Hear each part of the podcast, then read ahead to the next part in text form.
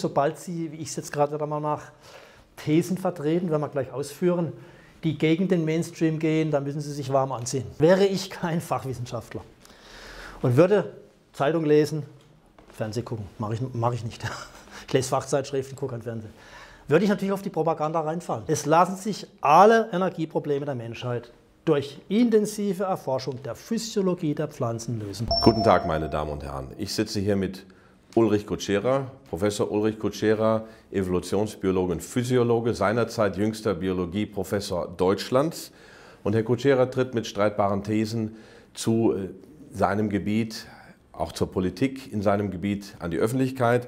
Heute geht es um den Klimawandel. Willkommen, Herr Kutschera. Vielen Dank. Sie haben ein neues Buch geschrieben, Physiologie der Pflanzen. Das zeige ich mal hier. Es ist ein dicker, dicker Wälzer.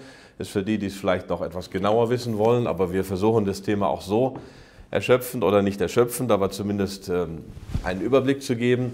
Ähm, was hat die Physiologie der Pflanzen mit dem Klimawandel zu tun? Sehr viel. Pflanzen sind die lebenden Sonnenkraftwerke der Erde.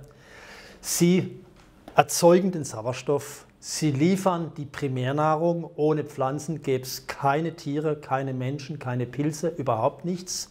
Pflanzen sind jene Organismen, denen wir unser Dasein zu verdanken haben. Es ist nicht einfach nutzloses Grünzeug, sondern es sind die durch Chloroplasten ausgezeichneten grünen Motoren, die das gesamte Dasein in der Biosphäre am Laufen halten. Ich wage mal eine, eine etwas gewagte äh, Parallele. Wir haben uns schon unterhalten über Mann und Frau und Genderunterschiede. Das kann ich auch jedem empfehlen, der sich dafür interessiert. Sie haben gesagt, in gewisser Weise ist die Frau die Basislebenform. Der Mann ist dann nur was später daraus entstanden. Kann man das so ähnlich sagen? Die Pflanzen sind die Basis und die, die Tiere sind, daraus, oder sind darauf aufbauend. Das ist eine sehr schöne Analogie, die mir, die mir neu war. Das werde ich auch ab jetzt so sagen. Ihre Idee? Nein, man kann es wirklich so sagen. Pflanzen sind quasi die Mütter, die das Leben auf der Erde am Laufen halten. Mhm. Und alles Heterotrophe, was also letztlich von organischer Substanz lebt, hängt von Pflanzen ab. Pflanzen ernähren sich unter Absorption oder Aufnahme von Wasser, Nährsalzen und Sonnenlicht von selbst. Sie sind photoautotroph, sie produzieren ihre Nahrung selber. Und von dieser Nahrung leben wir alle. Mhm. Und was hat das mit dem Klimawandel zu tun? Ja. Was heißt Klima? Äh, das habe ich in meinem Buch auch mal klar definiert. Das Klima ist zunächst mal ein statistischer Wert, der das Wetter der letzten 30 Jahre an einem definierten Ort umschreibt. Deshalb kann man das Klima nicht retten. Man kann keine statistische Größe retten. Ja?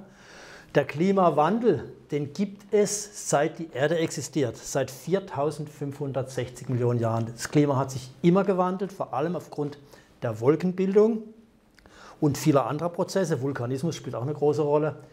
Äh, Erdrotation spielt eine Rolle, sodass also der Klimawandel eine Tatsache ist, genau wie die Evolution der Organismen, ebenso wie die Kugelform der Erde. Ja, diese Tatsache, die Frage ist ja, sind wir dieser Tatsache ausgeliefert oder können wir was dran machen? Ja, das ist zunächst mal die Basis. Jetzt, jetzt kommt natürlich die Frage, hat der Mensch einen signifikanten Einfluss auf diesen natürlichen Klimawandel? Das ist die Frage.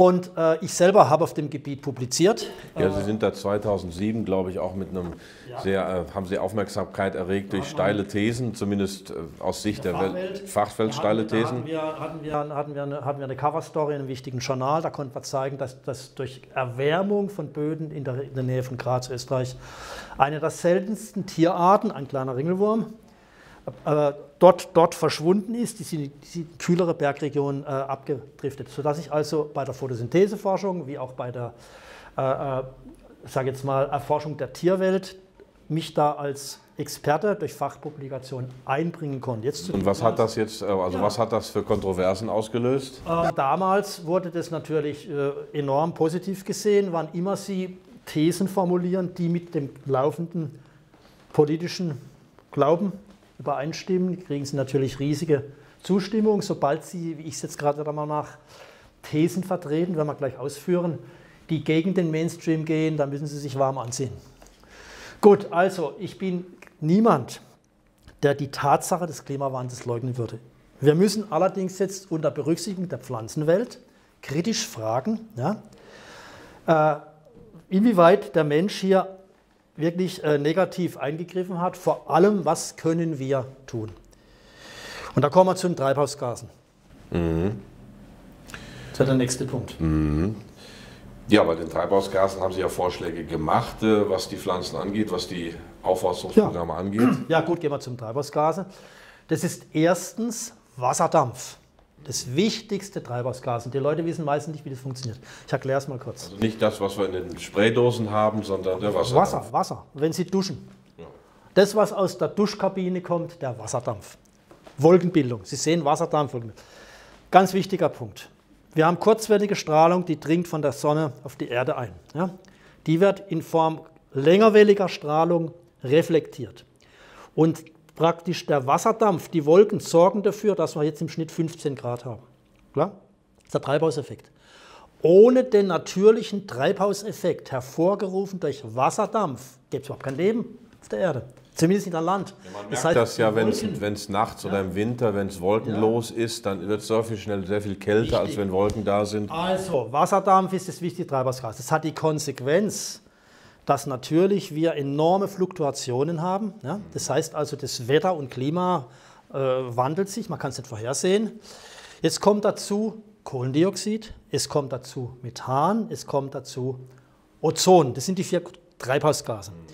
Die entscheidende Frage ist jetzt, hat der Mensch durch diesen Anstieg im CO2-Gehalt der Luft in der Tat dazu beigetragen, dass die Atmosphäre geringfügig wärmer wird. Um die Frage müssen wir jetzt reden, und was hat es mit Pflanzen zu tun? Mhm. Das ist ein Kernpunkt. Ja.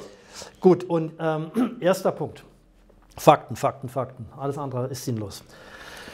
Industrielle Revolution 1850, als es etwa losging, da hatten wir einen CO2-Gehalt von 280 Parts per Million. Das sind 280 Kohlendioxidteilchen pro Millionen Luftteilchen. Kann man sich vorstellen. Ja. Das hat an, ist angestiegen um 40 Prozent. Heute sind wir bei 400 ppm. Mhm. Und das ist klar. Also, gibt, also, ich, also, mich überzeugt es jetzt als kritischer Wissenschaftler, dass da natürlich der Mensch dahinter steckt. Mhm, ja. Denn wir haben ja fossile Energieträger aus dem Carbon, aus der Erde ja. rausgeholt, verbrannt. Sagen wir also einen Anstieg im CO2. Gleichzeitig hat sich die Erde geringfügig um 0,8 Grad erwärmt. 1850, 1905, da gibt es die auf bis, bis 2017. Das sind die, die nackten Fakten. Jetzt haben wir also zwei Kurven. Wir haben die Erderwärmung, wir haben den CO2-Anstieg. Jetzt kommt natürlich die Frage, ist das ursächlich miteinander verknüpft. Ja, eine Korrelation ist noch keine Ursache ähm, und da geht, spielen sicherlich viele Faktoren rein. Also wir wissen es nicht. Ich habe da auch mal vor einigen Jahren hat Herr Schellenhuber, der ja Potsdam Institut für Klimaforschung ist, sein, sein Vermächtnis sozusagen vorgelegt, ein Buch mit dem dramatischen Titel Selbstverbrennung. Und da wird ja über 700 Seiten werden die Argumente gewälzt. Also mein Fazit war, dass er zum Schluss gesagt hat, wir wissen es immer noch nicht genau, aber wir müssen was tun, denn wenn wir es versäumt hätten, dann wäre es ganz schlimm. Also ja. Ist ja, das Argument nee, steht ja erstmal so. Absolut sinnvoll. Den Satz kann ich unterstreichen. Jetzt müssen wir aber biologische Fakten berücksichtigen. Jetzt sind wir da beim Pflanzen. Pflanzen leben von Kohlendioxid. Das Kohlendioxid ist das Grundnahrungsmittel der Pflanzen. Mhm. Wenn Sie den Pflanzen das Kohlendioxid wegnehmen, sterben sie. Die verhungern, die verdörren. Das ist der eine Punkt. Das, das, das CO2 ist also nicht nur das böse Klimakillergas. Es ist gleichzeitig auch das Grundnahrungsmittel aller Pflanzen. Und damit aller Lebewesen. Und damit indirekt aller Lebewesen. Es, gibt, es hat also gute wie möglich, möglicherweise auch negative Auswirkungen. Das ist für einen Konservativen ja sowieso ein Teil der Weltsicht, dass ja. die meisten Dinge und die meisten Menschen äh, positive und negative Seiten haben und dass es die schöne neue Welt nicht gibt. Und so sieht das ja ein Konservativer. Die wird es nicht geben. Die kann es nicht geben. Gut. Jetzt komme ich praktisch mal zu meiner Kritik an der Politikagenda gewisser politischer Parteien, die wir alle kennen. Ähm, Punkt naja, das sind ja fast alle, wenn Sie es so sehen. Leider ja. Punkt 1. Deutschland ist für bestenfalls 2% der CO2-Emissionen weltweit verantwortlich. Wenn wir also mal davon ausgehen, dass das Kohlendioxid, das anthropogene Kohlendioxid, einen Teil. Anthropogen heißt menschengemacht. Menschengemachtes tut. Das menschengemachte anthropogene CO2. Wenn, sehen wir davon aus, das ist zumindest zum Teil verantwortlich für die Klimaerwärmung. Ich würde sagen, das ist sehr wahrscheinlich. Meine eigenen Untersuchungen unterstützen das. Es ist sehr wahrscheinlich. Ist nicht, ist nicht 100% sicher, aber zumindest sehr wahrscheinlich. Wenn wir jetzt mal davon ausgehen, würde Deutschland jetzt komplett auf Null CO2 äh, zurückgehen, hätte das null Effekt auf die Klimaerwärmung, sofern man sie jetzt mit dem CO2 in Verbindung Doch ein leuchtendes Beispiel für andere.